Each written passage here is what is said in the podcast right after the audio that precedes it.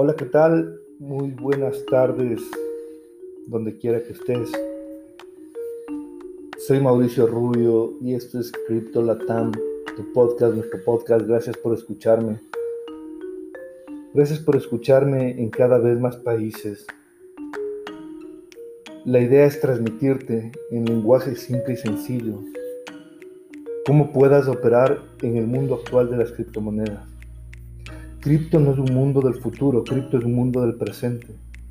Hoy, particularmente, estoy muy contento porque cripto, eh, perdón, Bitcoin ha roto la barrera de los 40 mil dólares otra vez. Esto es increíble porque le hace romper una nueva barrera de acuerdo a algo que se llama el DSI. Ya te voy a contar lo que es el DSI más adelante Y es una barrera que lo está catapultando a pasos agigantados hacia un momento superior. Bitcoin, para que tengas una idea, hoy es 26 de julio del año 2021. Bitcoin costaba hace tres días atrás, es decir, el 23 de julio del año en el que vivo, 33 mil dólares acaba de subir 7 mil dólares en dos días. Ese es otra vez demostrado el poder de la volatilidad de Bitcoin. Ese centralmente es el eje que nos está permitiendo analizar los santos cuánticos que va dando la moneda. Para que tengas una idea, en el último año Bitcoin se ha apreciado en el 259%. Es decir, que si tú ponías 100 eh, dólares, tenías un 259% de rendimiento en un año. No hay activo en el planeta Tierra que esté dando los rendimientos que actualmente da Bitcoin. Pero claro, como siempre te comento, eh, la gente pone noticias falsas e infunde el temor. El FUD, del que sí te hablé en capítulos anteriores, Fear, Uncertainty and Doubt. Y es por eso que mucha gente salió corriendo. Ahora que llegó Bitcoin a 29 mil dólares, mucha gente salió corriendo. En la, en la anterior semana, Bitcoin llegó a 29 mil dólares y mucha gente salió del mercado cripto despavorida porque creía que iba a bajar a 20 mil o a 10 mil o incluso a 5 mil dólares, como bajó en la última subida eh, post-halving. Luego del post-halving viene un incremento alcista, después del incremento alcista viene un descanso y luego viene una caída rotunda.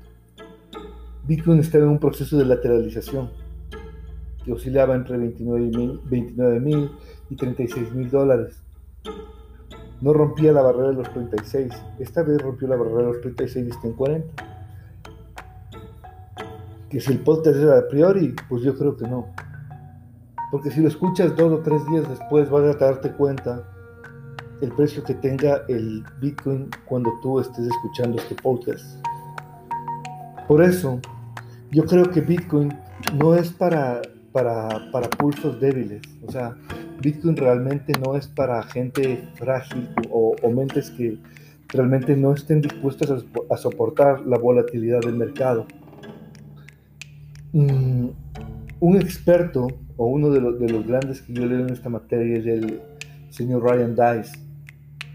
Eh, señor, el señor Dice lo que nos dice es que no necesariamente tú puedes estar en el mundo cripto. No, cripto no es para todo el mundo. No hay lugar para los débiles. Porque las criptomonedas llegaron para cambiar el paradigma del ecosistema financiero tradicional. Y pese al contexto actual, las señales de su adopción no cesan. Para los inversores inteligentes, este riesgo es una oportunidad. Es que en un escenario como el actual, en donde cada vez las noticias son más negativas sobre las criptomonedas. Cada vez las posicionan con más fuerza.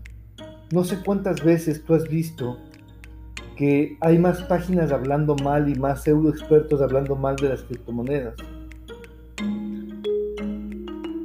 Ese es el hecho de que sigamos aquí, que estés escuchando este podcast, que hayas invertido o que pienses invertir en Bitcoin. Me da la impresión de que tú estás pensando a largo plazo. Porque, como ya te dije muchísimas veces, o sea, tantísimas que creo que a veces sueno en lo redundante, este espacio es muy volátil. Aquí un día tienes 3 mil dólares y el siguiente día puedes tener 7 mil dólares o puedes tener mil dólares. Entonces Bitcoin no se posiciona para, para pulsos frágiles, porque las criptos pueden bajar y subir muy rápidamente, y así lo hacen. Pero como dice el refrán, las cosas buenas le llegan a aquellos que saben esperar. Si eres paciente y flexible para tomar las decisiones correctas, eh, incluso si tú eres capaz de trazar un plan de acción y lo sigues, sin duda, todo ese esfuerzo valdrá la pena. Y valdrá la pena porque justamente para eso es lo en lo que trabajamos. Para informarte y decirte qué exactamente necesitas para poder tomar buenas decisiones. En una referencia personal, yo debo decirte que nunca tal vez estoy o estuve más emocionado por justamente lo que puede traer el próximo año. Lo que yo veo más allá de la opinión personal es que la verdad depende de ti poder superar los altibajos del mundo cripto. Y depende de ti, porque si tienes el pulso fuerte, vas a saber que la inversión que hagas hoy o haces mañana, o de pronto comprarás Bitcoin en 50, en 60 o en 80 mil dólares. Porque recuerda que mi apuesta siempre de este año es que yo fundamento toda la idea de todo lo que eh, analizamos en que Bitcoin va a llegar a más de 100 mil dólares en el presente año. Recuerda, estamos en el 2021 y aplica para este año. O sea, yo estoy calculando que entre julio y diciembre del 2021 Bitcoin va a llegar a los 100 mil dólares. Si todo sale adecuadamente, realmente nuestro techo de, de análisis es que Bitcoin llega a 126 mil dólares. Al 19 de diciembre del 2021. Entonces, creo que te debo decir todo esto porque es muy fácil abandonar el optimismo. Sin ir más lejos, por ejemplo, hace tiempo un amigo me dijo que le ayude a entrar a este criptomundo, me, me dijo que le ayude a abrir su billetera, me dijo que le ayude a comprar sus, las criptomonedas que él había decidido. Y hace un poco de tiempo, no más de unas tres semanas, este amigo me llama y me dice que quiere vender todas las posiciones. Y dice, es porque estoy perdiendo dinero y, no aguanto más, o sea, estoy volviendo loco. Entonces, yo de ser sincero, yo diría que la verdad respeto a esas personas. Y si tienes ese tipo de, carácter y si tienes ese tipo de angustia, no entres al mundo cripto. De todo corazón, no te conviene entrar al mundo cripto. Y yo en ningún momento intenté convencerlo de lo contrario. Nunca pretendo hacer que alguien cambie de opinión en relación a esto. Porque si no puedes manejar la volatilidad que implica esta inversión, este mundo no es para ti. Las criptomonedas definitivamente no son un lugar para turistas. Necesitas tener el valor y la determinación para lidiar con lo que sea que pueda suceder. Y van a suceder muchas cosas. pero sin perder el rumbo. Solo tú puedes decidir si estás adentro o no.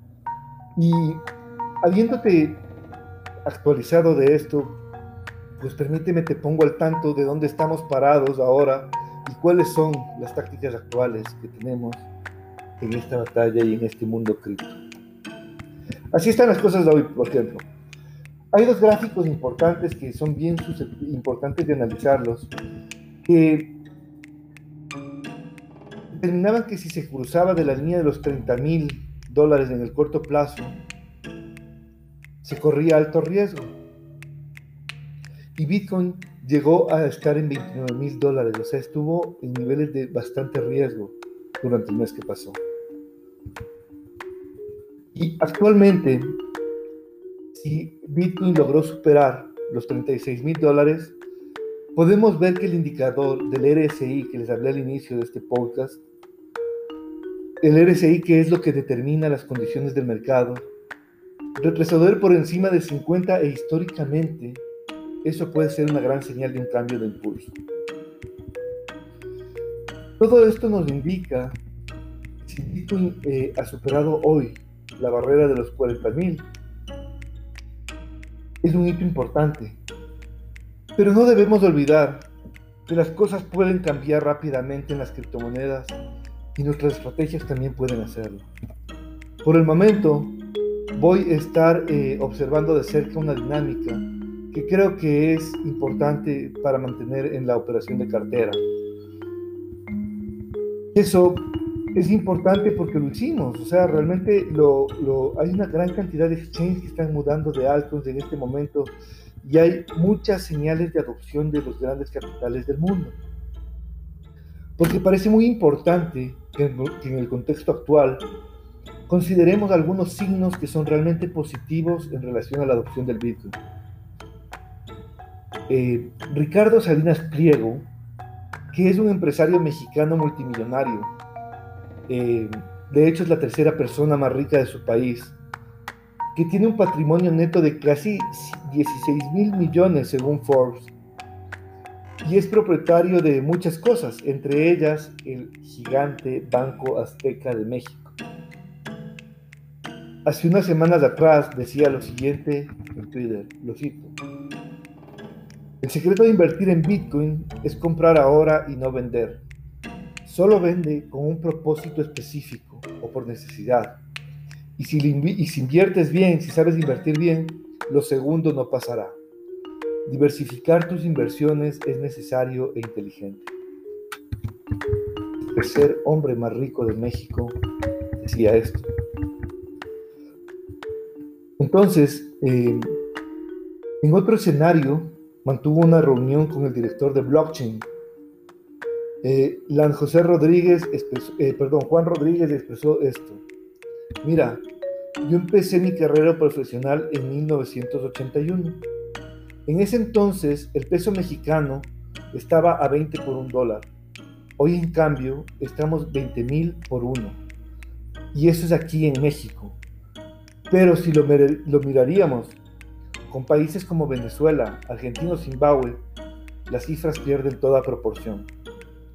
El fraude del dinero fiduciario es inherente al sistema y lo podemos ver hoy en día en Estados Unidos. La emisión monetaria se fue a la luna, ¿entiendes? El dólar como moneda de cambio es una broma. Siguió contrastando el dinero fiduciario con Bitcoin y dijo, He invertido mucho tiempo en estudiar Bitcoin y creo que es un activo que debería formar parte de la cartera de todos los inversores. Es un activo que tiene valor, valor internacional, que se negocia con una enorme liquidez a nivel global. Y eso es motivo suficiente para que forme parte de toda cartera. Punto. El suministro finito de bitcoins, los 21 millones, es la parte clave. Y el último domingo, yo, y Banco y yo estamos trabajando para ser el banco y el primer banco en México en aceptar Bitcoin.